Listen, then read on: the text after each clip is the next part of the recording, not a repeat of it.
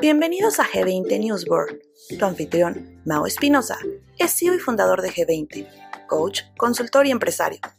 Ha dedicado su enfoque profesional a la industria automotriz desde 1996, trabajando con miles de profesionistas en más de 20 países, con maestrías en la Universidad de HS París y Oxford en coaching, cambio y liderazgo. Su enfoque único hace de este canal un sitio clave en el cual discute y da su opinión de las noticias más relevantes de la industria automotor. Noticias que también puedes leer en el portal de G20. Ahora con ustedes, Hola amigos, ¿cómo están? Semana 48 de, del año. Ah, nos quedan cuatro semanas, noviembre 27 al 3 de diciembre. Este, noticias, noticias. Eh, en, eh, eh, en, muchos casos empezamos a cerrar el año, muchas noticias un poquito repetidas o constantes en cuanto a lo que estamos viendo, este, todo en relación a los vehículos eléctricos, cómo Tesla sigue automatizando sus, sus vehículos, el plan de General Motors para poder alcanzar más unidades en el mercado en el 2023. Este, Buick va a traer un vehículo chino, el Envista a los Estados Unidos. Este, Volkswagen ya es el 25% de todos los vehículos eléctricos en Europa el último mes. Eh, en una asociación con una empresa de energía en Michigan para poder este, tener mejores vehículos eléctricos. Eh, en fin, eh, mucho, mucho en relación al vehículo eléctrico. Em, y tenemos algunas noticias en las cuales quiero eh, profundizar. Como les recuerdo, siempre habrá eh, noticias que van a poder leer en nuestra, en nuestra página de Newsboard. Eh, los invito a que la, a que la visiten. hay algunas de las que podemos platicar aquí, todas las que tenemos están siempre disponibles para ustedes. Y, y bueno, lo, lo, principal es que estamos llegando al cierre del año. en este cierre del año, un cierre que eh, apunta para, para estar dentro de lo planeado. No, no, no creo que vaya a salirse de, del número de unidades que se tenían eh, planeadas tanto en Estados Unidos como en México, en el resto del mundo. Se empiezan a mejorar un poco las condiciones de, de los eh, microcomponentes para tener más unidades en el, en el mercado, para tener más unidades disponibles en este 2023 y eso va a hacer que, cambie un poquito la composición de las unidades otra vez o de las marcas en términos generales. Vamos a ver qué pasa con, eh, con, con, este, con Nissan, con Volkswagen, con General Motors en México. Eh, seguramente va a ser muy interesante ver estas tres marcas. Por un lado, Volkswagen tuvo pocas unidades este año, seguramente vamos a empezar a ver una mejora y eso los pondrá otra vez a pelear en esos eh, primeros lugares, no el primero y el segundo, esos yo creo que están muy reservados para General Motors y Nissan. Va a ser muy interesante quién va a buscar ese primer lugar el año que entra. Em, y, bueno, este, ya con este prácticamente estamos en, en diciembre. Estamos esperando ver los resultados del mes de noviembre, deben de salir en, estos días. Hoy estoy grabando el día sábado 3 de diciembre, entonces me quiero imaginar que para lunes ya debemos de tener cómo, cómo cierra. Este, Volkswagen planea tener seis fábricas eh, en operación en el 2030 para, para puras baterías. Este, acaban de firmar un acuerdo de 3 billones de euros para poder, para poder lograr esto. O sea, realmente están apostándole fuertemente a la, al, vehículo eléctrico la gente, la, gente de, Volkswagen y ahí, y ahí va a haber este, una, eh, resultados en sus vehículos que por otro lado, por otro lado en una, en una noticia que sale eh, acá en Estados Unidos, donde habla del consumo de, gasolina versus lo que se ha ahorrado ahora que tenemos ya prácticamente más de un millón de, unidades eh, eléctricas en el, en el, mercado acá en Estados Unidos, 1.3 millones de unidades eléctricas. Pues resulta que, que, a pesar, que a pesar de todo esto, eh, el consumo de gasolina en estos tiempos nada más se ha reducido 54 centavos. Este, entonces realmente, eh, realmente no es mucho, o el 0.5%. O sea, es, eh, es ni siquiera una, reducción de ni siquiera una reducción de, un 1% al, al consumo de energía aún con todas estas unidades. Entonces, bueno, eh, pues vamos a ver qué es lo que hacen. Eh, aquí dice que se desplazaron más de 2.5 billones de, galones de gasolina este, en el 2021. Eh, pues prácticamente lo mismo que se gastó en el 2020, aún con más vehículos eléctricos y, pues es una noticia interesante, ¿no? Que, que aún con todo y esto, el consumo de gasolina no, no disminuye en términos generales, sigue, sigue estando en esos niveles eh, normales y bueno. Eh, por otro lado, por otro lado, ¿cuáles son los beneficios de tener un, vehículo eh, conectado? la famosa conectividad que va a existir entre los vehículos. Por un lado, se habla de ahorros en costos desde el punto de vista general de medio ambiente. Y bueno, aún teniendo los vehículos conectados, hay una gran diferencia entre un vehículo conectado y un vehículo autónomo, ¿no? El vehículo conectado todavía requiere de mucha eh, parte del trabajo del conductor, mientras el autónomo es donde aplica toda la inteligencia artificial.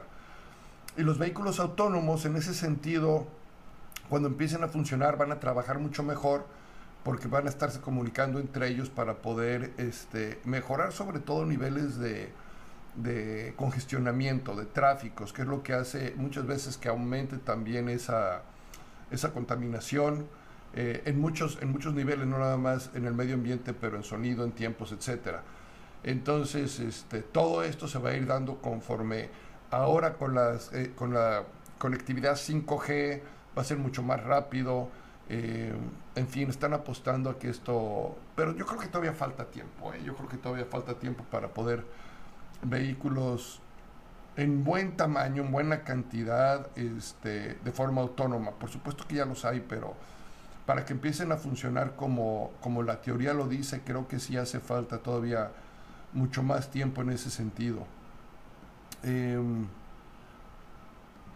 en México, en México, ¿qué está sucediendo? ¿Cuáles son los vehículos más producidos, o los que se produjeron más durante el mes de octubre?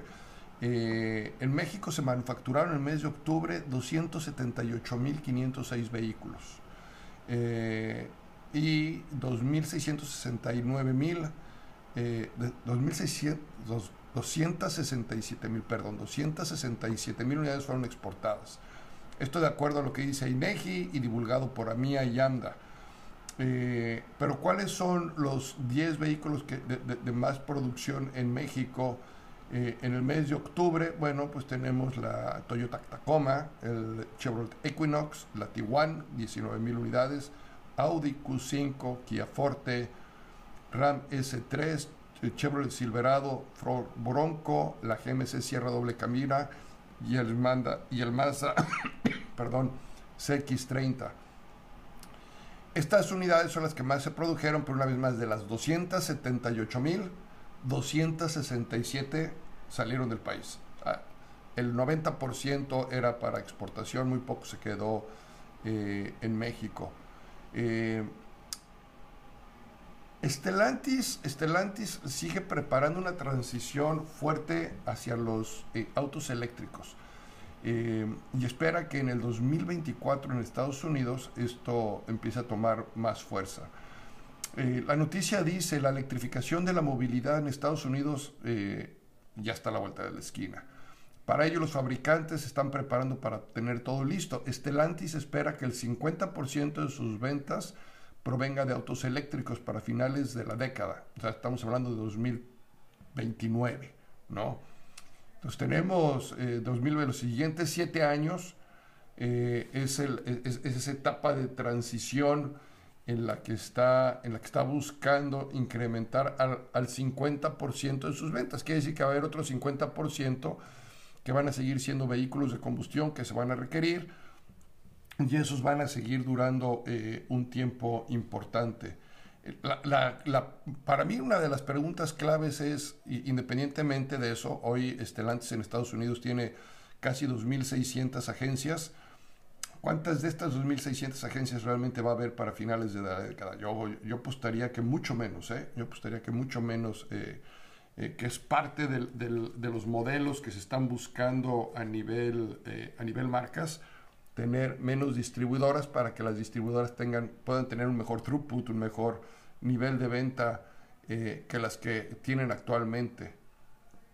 Eh, y en ese sentido de, ventas, eh, los chinos, ah, los chinos con la empresa Xiaomi, que presenta su primer modelo o va a presentar su primer modelo de vehículos en el 2024, ellos, eh, ellos están apostando en vender más de 10 millones de unidades en el año.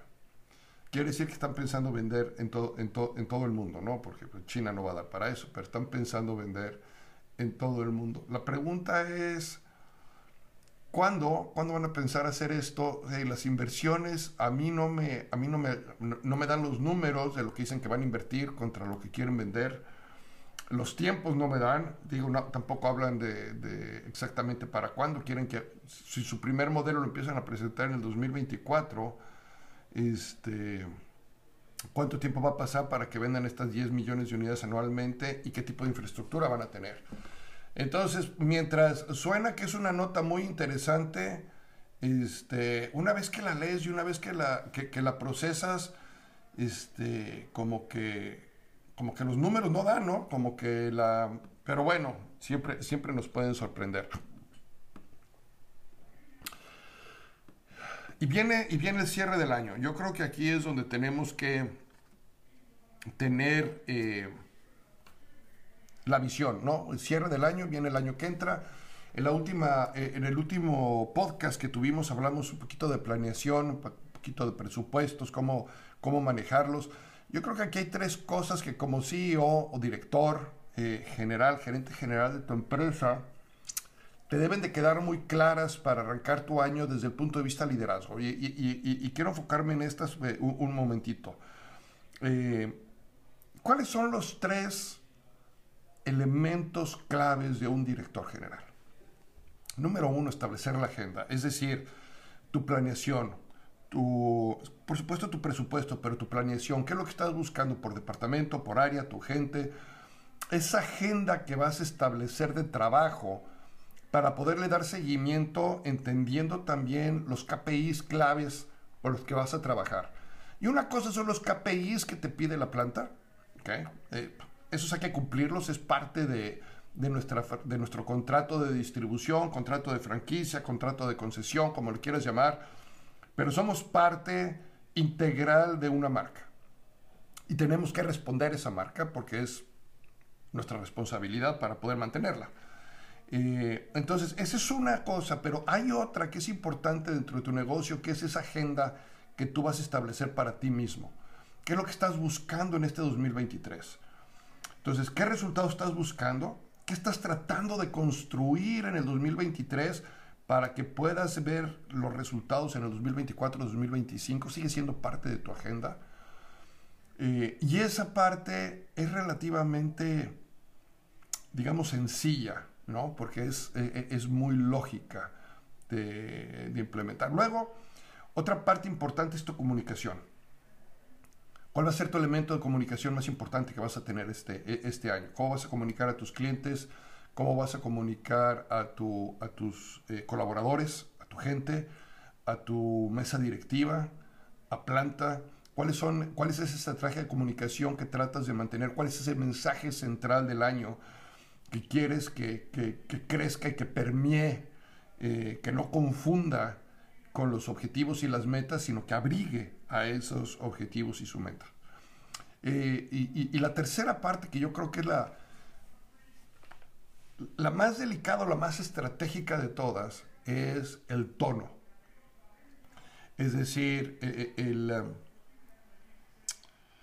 eh, si habláramos de, música, es ese sonido exacto que quieres tener, ¿no? En tu organización, ¿cuál es el tono? ¿Cuál es la velocidad con la que quieres trabajar?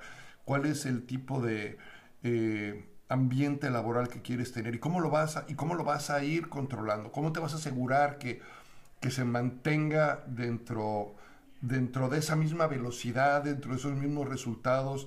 Que esos altibajos normales que existen dentro de una cultura sean lo más chatos posibles, que sea muy lineal, eh, que tenga más picos hacia arriba, eh, que los picos hacia abajo estén más, más, controlados, eh, para que puedas avanzar y construir y tener una plataforma fuerte.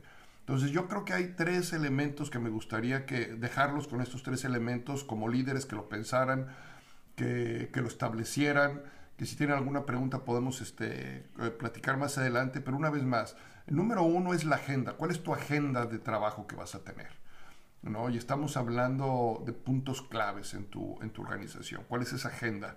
¿Y cómo quieres que tu gente siga esa agenda? Número dos es tu estrategia de comunicación.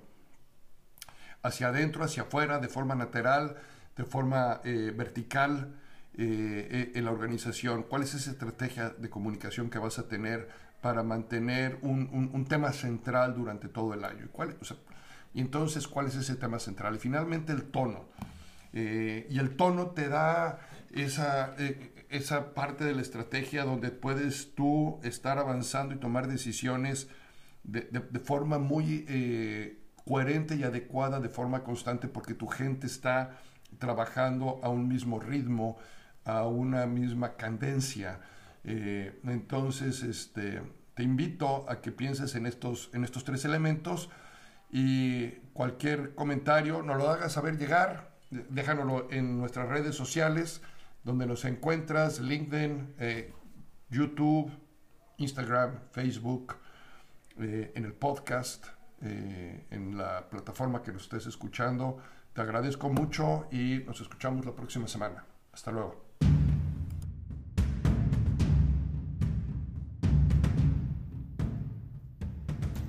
Gracias por escuchar. Esperamos que hayan disfrutado de este podcast.